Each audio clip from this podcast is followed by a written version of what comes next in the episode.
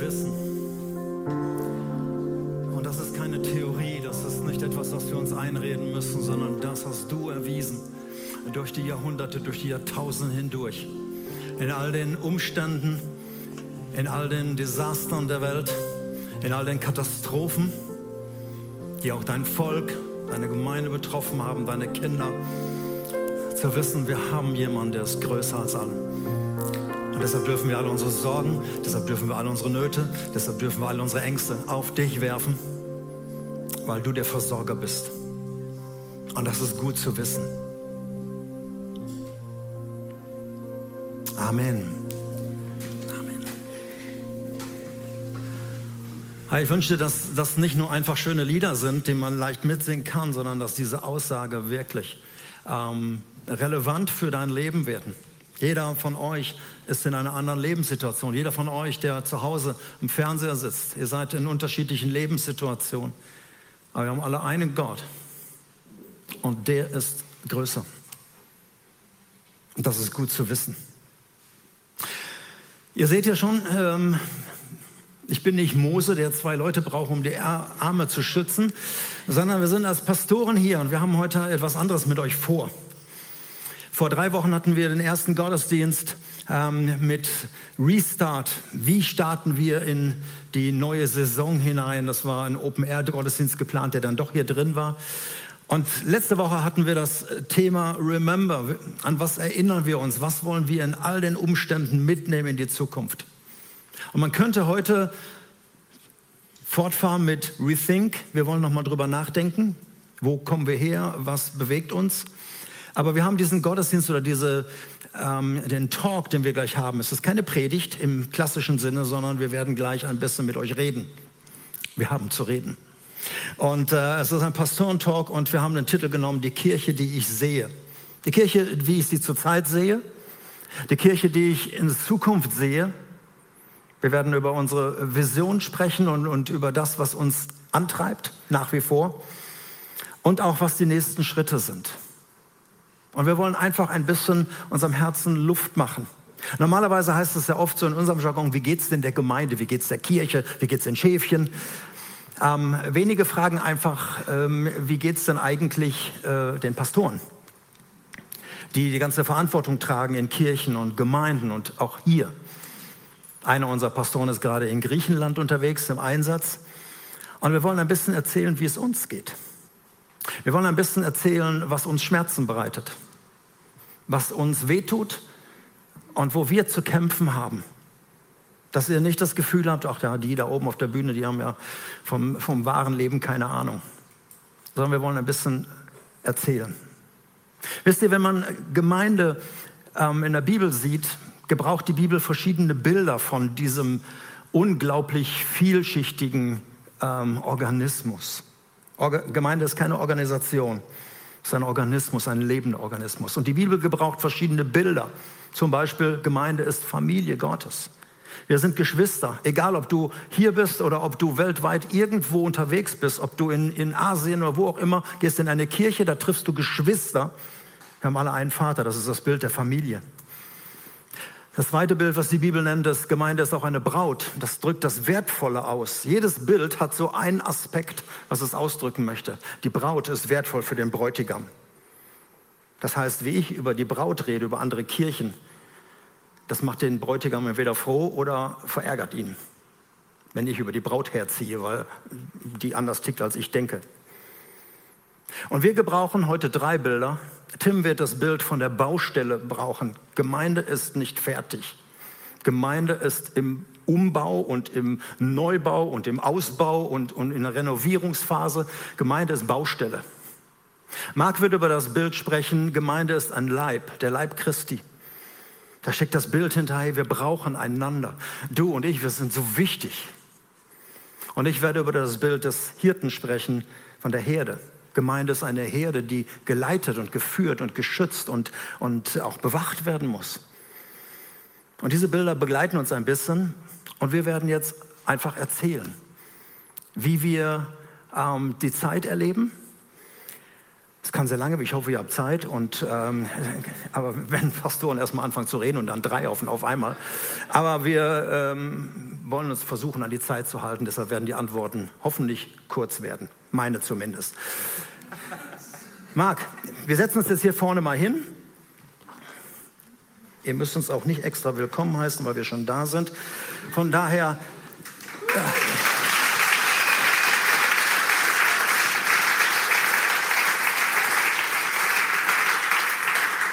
Das ist cool, das funktioniert immer noch. Marc, wir fangen mal mit dem, mit dem ähm, Pain an, wie so ein Hirte empfindet. Du bist im Oktober 20 Jahre hier bereits in dieser Gemeinde und hast alle Höhen und Tiefen ähm, erlebt oder viele Höhen und Tiefen. Ähm, was ist im Augenblick so dein Pain, dein Schmerz, das, wo du wirklich sagst, hey, das tut mir richtig weh, da könnte ich drüber heulen. Kannst du das in aller Kürze erzählen? Ich bin Pastor, ich versuche es in Kürze. ähm, genau, schön hier zu sein ähm, und auch das Herz zu teilen. Ähm, wenn es Pain heißt oder Schmerz, ähm, dann muss ich vorher einfügen, ich glaube, jeder, der mich kennt und hier ein Teil dieser Gemeinde ist, weiß, wie leidenschaftlich ich unsere Bestimmung als Gemeinde sehe und liebe. Und was ich erlebe, ist, ich sehe eine Gemeinde, die mal ein sehr starker Körper war. Ich finde dieses Bild total faszinierend, dass Gott dieses Bild des Leibes, des Körpers nimmt. Dass wir alle, die Teil der Treffpunkt Nebengemeinde sind, Teil eines Körpers sind.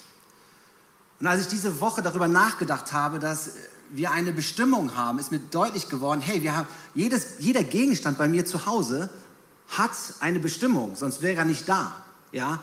der Schraubenzieher, der Korkenzieher, alles, was in meinem Haus zu finden ist, hat eine Bestimmung.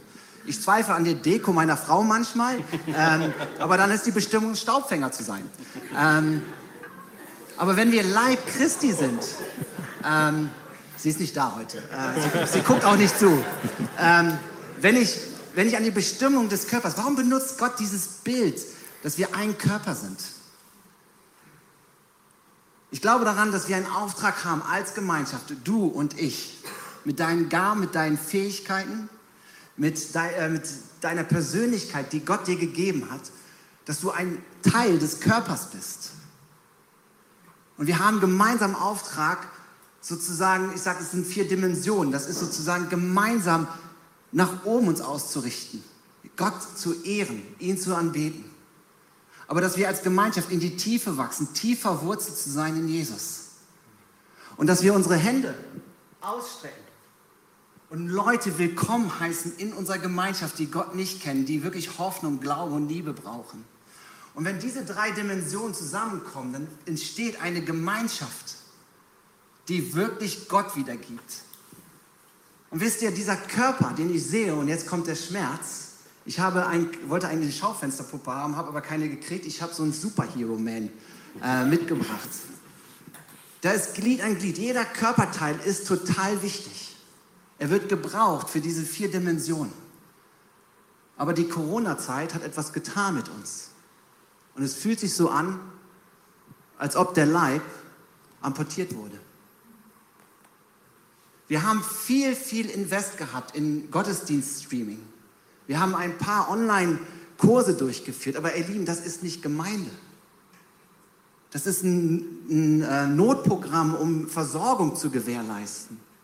Und viele, die jetzt auch zugucken, ey, es ist ja auch schön, zu Hause zu sein, auf der Couch und geistlich versorgt zu werden. Aber es ist nicht der Auftrag. Der Auftrag geht viel weiter und jeder dieser Körperteile wird benötigt. Wir hören oft, und das sind Sätze, die mir wehtun, wie eigentlich vermisse ich die Gemeinde gar nicht. Es ist ja so schön zu Hause. Aber der Leib vermisst dich. Jeder ist gefordert. Und das ist das, was ich als Pastorenherz merke, wie weh mir das tut. Zum Schluss, ich habe, bevor ich äh, weiterleite zu Tim, ich habe diese Woche mit einem gesprochen, telefoniert, der begleitet in Deutschland unzählige Gemeinden. Und wir haben uns darüber ausgetauscht, wie es den Gemeinden überhaupt in Deutschland geht. Und er hat gesagt, viele Gemeinden werden diese Phase nicht überleben. Alle Gemeinden, die veranstaltungsorientiert sind, werden es echt schwer haben. Und ich habe ihn gefragt, was glaubst du, was Gemeinschaft wieder belebt? Und er sagte den Satz, wir müssen den Auftrag fokussieren. Wofür sind wir da? Treffpunkt Lebengemeinde hat eine Bestimmung. Und mein Wunsch, oder das, diesen Schmerz, den ich habe, ist, dass viele Leute abgetaucht sind. Und du denkst vielleicht, es geht ja nicht um mich, wir sind ja so groß. Wo bin ich davon? Vor Corona waren wir eine starke Gemeinschaft, die diesen Auftrag in so vielen Programmen durchgeführt hat. Und es gab unzählige jetzt in dieser Zeit, die die Fahne oben halten, aber bald nicht mehr können. Wir haben jetzt angefangen, wieder Abenteuer an TIA und Powerbox zu machen. Von den Mitarbeitern höre ich, bis Herbst halten wir durch, aber danach sind wir durch. Wir merken, dass wir diesen Auftrag nur gemeinsam schaffen. Und deswegen ist dieses Bild für mich, hey, du bist wichtig. Und der Schmerz, den ich habe, ist so einen amputierten Körper zu spüren, dass wir nicht die Schlagkraft haben und wir wollen es wieder neu aufbauen, da komme ich aber später zu. Tim, was ist dein Pain? Mein Pain. Ähm, ich fange mal an mit dem, was ich eigentlich als mein Lieblingskapitel in der Bibel so mitsehe, und das ist ähm, Johannes 17. Das ist das Kapitel, wo Jesus für die Gemeinde betet, für seine Jünger betet. Und eines der absoluten Kernpunkte, die Jesus so sehr auf dem Herzen hat, ist die Einheit. So, Jesus betet so, hey Vater, mach sie eins, wie du und ich eins sind. Und ähm, ich war ja in der Elternzeit, ich hatte neun Wochen Zeit. Und was ich in dieser Zeit so ähm, nicht so direkt aus der Gemeinde mitbekommen habe, sondern was ich gesellschaftlich gesehen hat, hat mich ähm, regelrecht schockiert. Ähm, ich weiß, als Deutsche sind wir so ein bisschen überheblich oft, was die Amerikaner angeht. Und ich dachte mir, wie kann dieses Land so dämlich sein, sich von einem wütenden Mitte 70er so zerreißen zu lassen? Ich weiß nicht, ob ihr das ähnlich empfunden habt, dieses, dieses Land, das total gespalten ist. Und ich hatte so diesen Gedanken, das wird uns nicht passieren. Das ist in Europa, in Deutschland unvorstellbar. Und das war genau diese, diese Zeit, Juli, August, wo ich gemerkt habe, wie ein massiver Riss durch unsere Gesellschaft geht. Ja, die einen sind die treu Doofen, ja, die hinter Politikern, hinter Virologen und der Pharmaindustrie hinterherlaufen. Ja, das sind die Idioten, die nicht mehr selber denken, so das ist so die eine Seite. Und die anderen sind die Ignoranten, die Leugner, die, die, die Unsolidarischen. Und ich weiß nicht, ihr kennt die ganze Diskussion und ihr kennt all die Shitstorms, die wir übereinander in der Gesellschaft im Moment auskippen. Und es hat mich so, mir hat mich so wehgetan, weil ich musste an unsere deutsche Nationalhymne denken. Das erste Wort, Einigkeit. Und ich merke, boah, unser Land ist so zerstört an dieser Stelle. Wir sind so wütend übereinander geworden. Und der Schmerz, den ich, nee, den Schmerz, ich habe einen großen Schmerz darüber, das ist so die eine Seite, aber meine, mein Wissen ist eigentlich, auch wir in Kirche sind Gesellschaft. Und mein Schmerz ist, dass dieser Riss auch mitten durch unsere Gemeinde geht. Ja, für die einen sind die einen die treu doofen, die Hirnlosen, für die anderen sind das Ignoranten, Leugner, unsolidarische. Ich sage, das kann doch nicht wahr sein.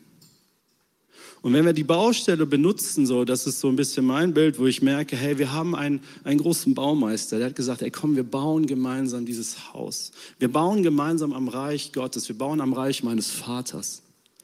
Und da gibt es diesen einen Punkt, dieses, dieses, diese Vision, etwas gemeinsam zu gestalten und zu kreieren. Und ähm, ich hatte ja, ich habe in meinem ersten Leben eine Zimmererlehre gemacht. Und als Zimmermann schimpft man immer über die Maurer.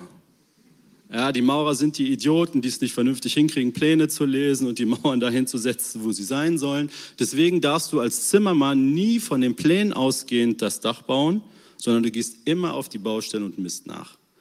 Und für die Dachdecker sind dann wiederum die Zimmermann ja die Idioten, die es nicht geschafft haben, das Dach so zu zimmern, dass man einfach vernünftig eine Bestellung auf. Auf jeden Fall ist es immer viel hin und her auf dem Bau.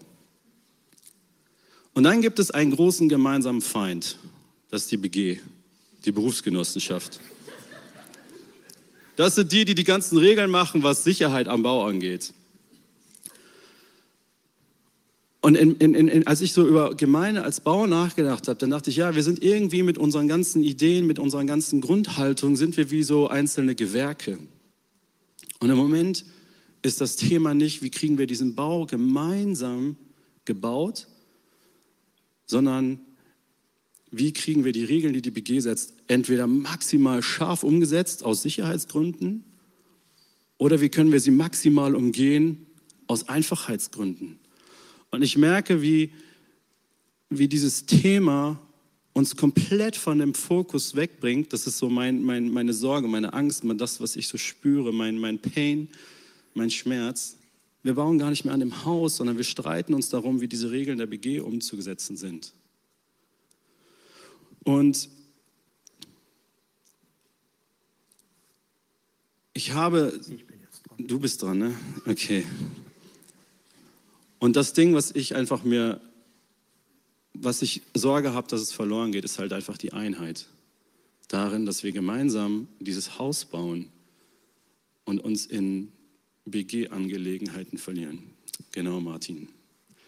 Der Bau, die BG und jetzt der Hirte und die Herde. Mir geht es einerseits gut, ich suche schon Golfplätze aus und bin bald in Rente. Wenn ich an das Bild denke, Gemeinde, ich bin Hirte. Ich habe auf meinem Schreibtisch eine Liste mit über 1000 Namen, die zur Gemeinde gehören. Und es ist eine versprengte Gemeinde. Wie groß wir in Wirklichkeit sind, und jetzt geht es mir gar nicht um Zahlen, sondern um Menschen. Das weiß ich nicht und das tut weh. Und gleichzeitig merke ich etwas in mir, das ist jetzt ein persönlicher Schmerz, auch den ich bei mir gemerkt habe. Ich bin früher vertraut mit Menschen umgegangen. Menschen, ich liebe Menschen. Aber ich muss das jetzt richtig wieder lernen, mit vielen Menschen zusammen zu sein. Corona hat in mir mein wahres Ich wieder hochgeholt. Ich bin introvertiert, ich bin eigentlich still, ich bin so eher der mit dem Wolf tanzt. Ich kann gut alleine sein. Und diese 16 Monate haben mir auch teilweise gut getan, nur hinter der Kamera und nicht mit vielen Menschen zusammen. Und ich konnte mein Ding machen. Und ich merke jetzt richtig, seitdem ihr wieder da seid, seitdem viele Menschen da stehen, ich muss richtig kämpfen. Mich nicht in den Pulk reinzuschmeißen und alle zu umarmen und Bussi geben, sondern wieder Kontakt aufzunehmen. Ich sehe Menschen nach anderthalb Jahren zum ersten Mal und da kann ich nicht einfach sagen, wie geht's dir? Dann ist der Nachmittag gelaufen.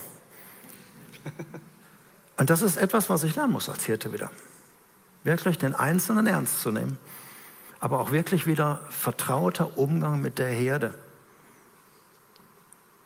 Und das ist für mich ganz, ganz wichtig, weil ich weiß, Gemeinde ist ein Schutzraum, eine Herde ist ein Schutzraum. Und wenn wir irgendwo versprengt alle sind und unser Christsein leben, dann ist was verloren gegangen und wir brauchen die Gemeinde. Und das geht nicht um Mitgliederzahlen, es geht nicht um, um die Menge, dass wir wieder groß werden, sondern es geht darum, dass Gemeinde wieder ihren Auftrag wahrnimmt. Das ist so ein bisschen unser, unser Schmerz. Wir wollen aber nicht stehen bleiben und einfach sagen, boah, so eine dunkle äh, Gottesdienst hatten wir lange nicht mehr. Ähm, Marc, was macht dich morgens trotzdem noch munter neben dem Kaffee, dass du aufstehst und deinen Job machst? Wovon träumst du? Wenn du an Gemeinde denkst, die sich jetzt überall wieder findet und sich einrüttelt? An was denkst du? Überraschenderweise stehe ich jeden Morgen total positiv und optimistisch auf und dafür bin ich Gott mega dankbar, weil ich merke, Gott hört nicht auf zu träumen und zu bauen.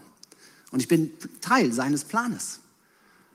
Und das begeistert mich. Und mein Traum von Gemeinde ist es, nicht den Kopf in den Sand zu stecken und nicht zu sagen, du, du, du, wo seid ihr denn alle? Nein, sondern ich, mein Traum von Gemeinde oder eine Kirche, die ich sehe, startet durch. Um Orte zu bauen, die Gott die Ehre geben. Orte zu bauen, wo Menschen angeleitet werden, so nah wie möglich an Gott und an Jesus zu kommen. Und ich träume davon, dass Menschen, die Gott nicht kennen, wirklich willkommen sind und dass dadurch eine Gemeinschaft entsteht, zu sagen, ja, ich gehöre dazu. Das ist ein Bild, wovon ich träume. Und wir müssen Gemeinde neu denken. Und das ist für mich als Pionier einer natürlich positiven Erfahrung. Wow, es kommt wieder was Neues. Aber die Gemeinde mitzunehmen in dieses Denken. Wir haben nicht vor, wieder so wie vor Corona zusammenzukommen. Es kann sein, dass wir unsere Gemeinde aufteilen. Es kann sein, dass wir in kleineren Gemeinden uns machen, weil die Große der Gemeinde hat Corona gezeigt, da Gemeinschaft zu leben, hat das gefördert, dass der Leib amputiert würde. Man fühlt sich nicht zugehörig. Es kann sein, dass wir nächstes Jahr oder in zwei Jahren darüber nachdenken, mehrere Gemeinden zu bauen. Keine Ahnung, ich weiß es nicht. Aber offen zu sein für das Reden Gottes, wie dieser Auftrag gelebt werden kann, dass man nicht eine Nummer ist, dass man nicht Konsument ist, dass man nicht zu Hause sitzt und sich geistig versorgen lässt, sondern dass gemeinsam Berufung entdeckt wird als Gemeinde, aber auch als einen persönlich. Das ist mein Traum und dafür stehe ich auf. Und wir wollen dieses, diesen Traum gemeinsam bauen. Es kann auch sein, dass wir so zusammenbleiben, wir wissen es nicht. Aber einfach zu sagen, hey, wir wollen wieder ein Leib sein. Wir wollen uns wieder spüren. Wir wollen wieder gemeinsam erleben, wie genial es ist, für Gott aktiv zu sein. Aber nicht nur aktiv, sondern ihm die Ehre zu geben in allem, was wir tun. Und da gehörst du zu und da gehöre ich zu. Und wen brauchen wir dafür? Der auf deinem Platz sitzt. Jeder ist gefragt. Das können wir nicht als Pastoren, Schakalaka, hier sind wir, sondern wir wollen gemeinsam unterwegs sein. Und das ist das, wovon ich träume. Für mich ist es so, ähm, Jesus hat gesagt, hey, an eurer Liebe untereinander werden die Menschen erkennen, dass ihr meine Jünger seid so. Und das ist das, worauf ich richtig Bock habe.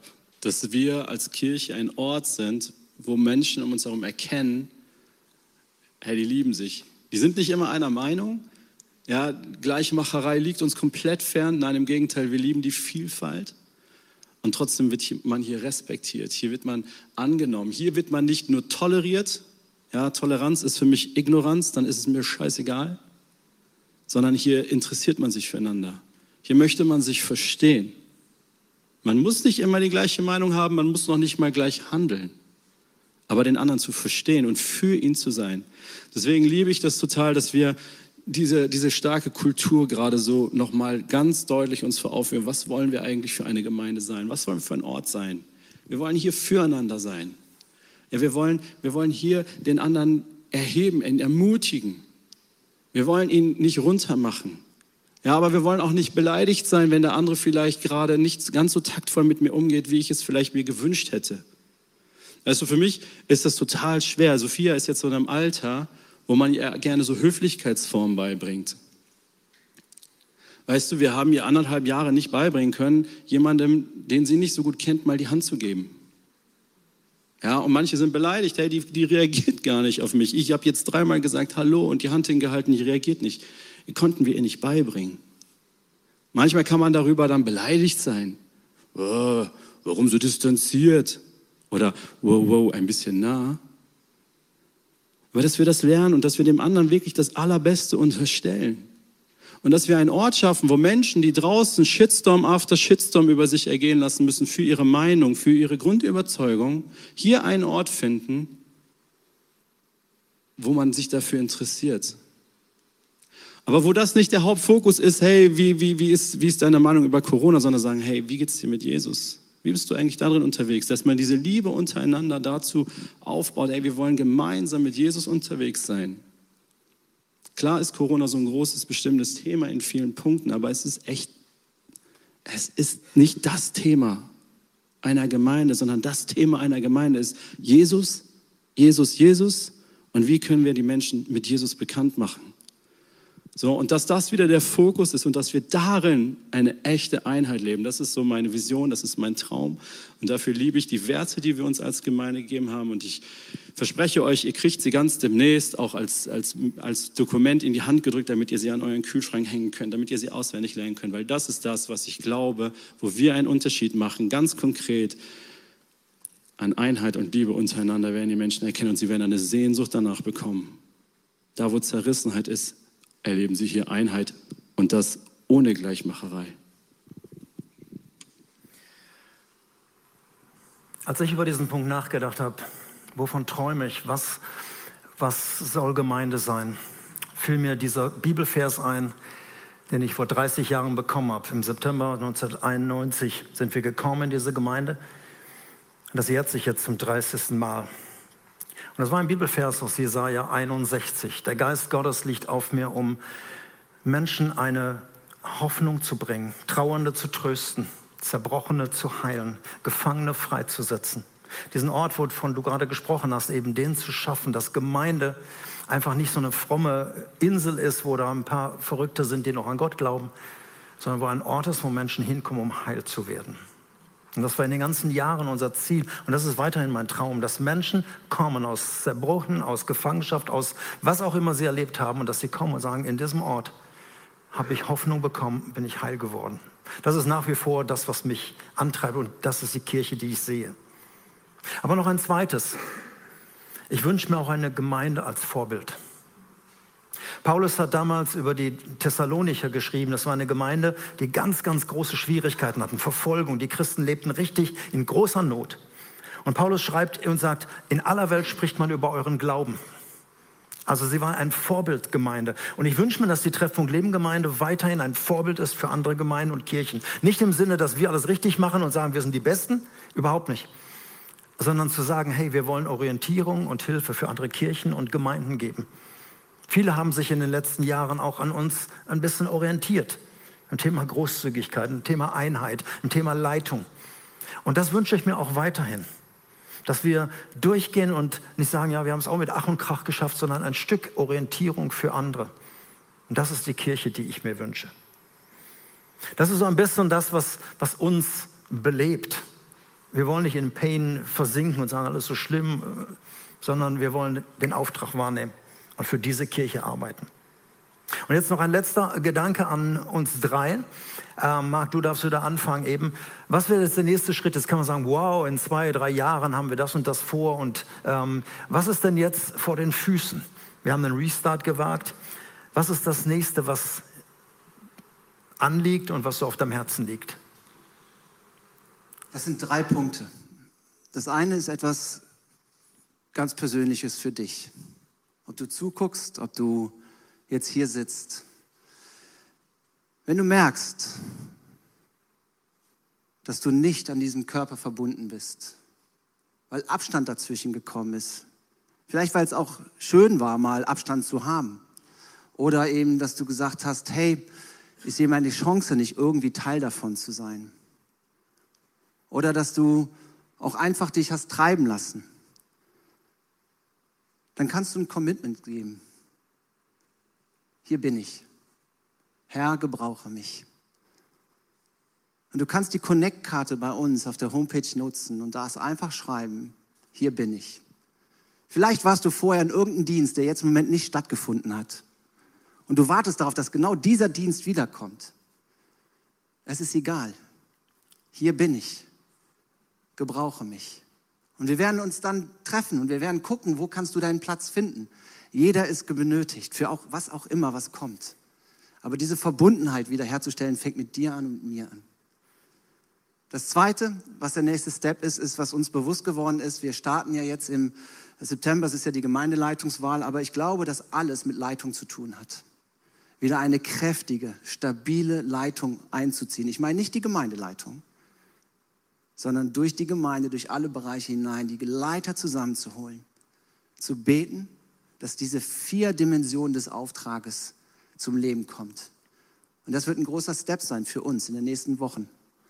Leiter zu finden, herauszufordern wieder. Wir wissen nicht, wer jetzt im Moment Leiter ist und wer nicht, weil alles irgendwie verschwommen ist. Aber wieder neu anzufangen, diesen Auftrag zu fokussieren. Und das Dritte, ihr glaubt nicht, worauf ich mich freue, Weihnachten mit Tausenden von Menschen in Erkra zu feiern.